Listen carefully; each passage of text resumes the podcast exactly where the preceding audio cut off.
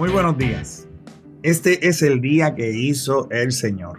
Un día para que te goces y para que te alegres en Él. Hoy te quiero hablar de un tema que tiene por título Reflejando su imagen. Y la pregunta de hoy es, ¿qué reflejamos nosotros en nuestra vida para nuestros hijos? Yo recuerdo una canción eh, de bastante, hace bastante tiempo.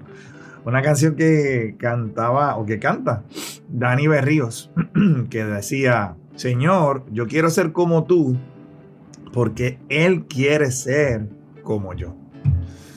Y pienso que todo buen padre, como dice esta canción, quiere ser un buen ejemplo para sus hijos, quiere ser un ejemplo digno de ser copiado.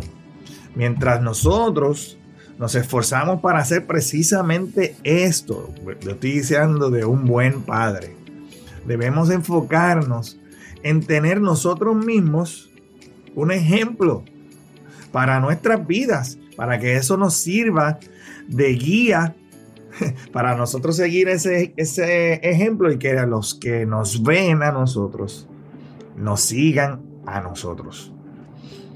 Te invito a que vayas a la palabra de Dios, a la segunda carta a los Corintios, capítulo 3, versículos 16 al 18, y ahí vas a poder leer estas palabras. En cambio, cuando alguien se vuelve al Señor, el velo es quitado, pues el Señor es el Espíritu, y donde está el Espíritu del Señor, allí hay libertad.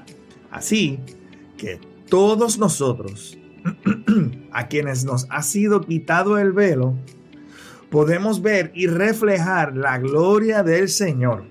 El Señor quien es el Espíritu, nos hace más y más parecidos a Él a medida que somos transformados a su gloriosa imagen. Qué tremendas palabras. Y es que en este capítulo, Pablo nos está hablando de una transición en la manera en que Dios interactúa con el ser humano y ese cambio se dio en el momento en que Jesucristo entregó su vida para que se diera paso a la reconciliación entre el ser humano y Dios. Jesucristo viene a ser ahora la puerta por medio de la cual podemos entrar en el reino. Jesucristo viene a ser el único camino, la verdad, la vida, la resurrección. Y esto es lo que la Biblia describe como el nuevo pacto. Y es la gracia de Dios. Ese es el nuevo pacto, la gracia de Dios sobre sus hijos y que está marcado con la llegada del Espíritu Santo, que es el Espíritu de Dios, a habitar en un templo nuevo que somos nosotros mismos, es nuestros cuerpos. Como dice Pablo, o no, o no entendéis que vuestros cuerpos son el templo del Espíritu Santo. Ahora tú eres el lugar donde habita el Espíritu de Dios. Y en ese sentido, cuando Pablo está hablando de que el velo es quitado, el velo representa el antiguo pacto llamado como la ley.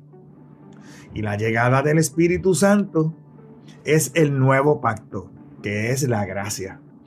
Y aquí Pablo establece que donde llega el Espíritu de Dios, donde está el Espíritu de Dios, hay libertad.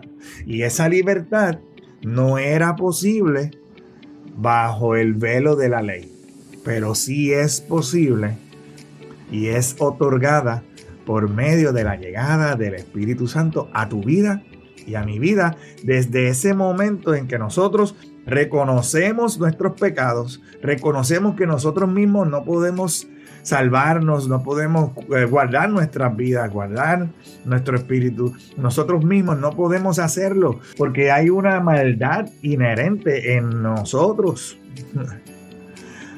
Ahora, cuando llega el Espíritu de Dios a nuestras vidas, nuestras vidas son transformadas. Y yo reconozco que necesito a Jesús en mi vida como mi Salvador. Yo necesito reconocer el sacrificio de Jesús, reconocer que la sangre de Jesús está sobre mí y que me limpia de todo pecado y que me libra, me libera, me provee libertad de la condenación que el pecado ejercía sobre mí. Es por esto que Pablo describe que aquellos a los cuales les ha sido quitado el velo, ahora pueden reflejar la gloria de Dios, pueden reflejar el reino de Dios, pueden reflejar la naturaleza de Dios, porque es el Espíritu Santo el que te guía a toda la verdad, es el Espíritu Santo el que te muestra lo profundo del pensamiento de Dios a ti, a tu entendimiento. Y es en ese mismo momento que comienza la transformación de tu entendimiento, de mi entendimiento, del entendimiento del ser humano. Es donde ahora podemos decir que las cosas viejas pasaron y ahora son todas hechas nuevas. Es donde podemos decir que ahora tenemos la mente de Cristo. Y a medida que el entendimiento es renovado, como menciona también Pablo, ahora podemos ser nosotros transformados en esas personas que ahora se parecen a su Padre Dios, a ese Padre que está en los cielos, a ese Padre que tiene planes de bien para ti y no de mal, que hace que todas las cosas obren para bien para aquellos que le buscan, a ese Padre que es un galardonador de aquellos que le aman y que le buscan. Qué tremendas palabras estas son de esperanza para ti y para mí. Es así como tú y yo podemos convertirnos en el mejor ejemplo que los ojos de nuestros hijos pueden ver. Porque ahora nosotros queremos ser como Dios, sabiendo que nuestros hijos quieren ser como nosotros. Y hoy es el día de hacer la diferencia. Hoy es el día de ser diferente. Hoy es el día en que puedes construir el futuro que quieres ver.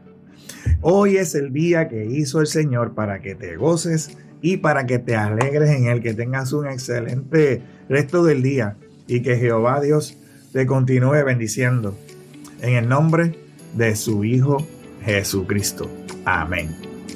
Si este contenido ha sido de bendición para tu vida, te invito a que lo compartas con otras personas, a que te suscribas a nuestro podcast y que nos sigas en nuestras páginas en las redes sociales.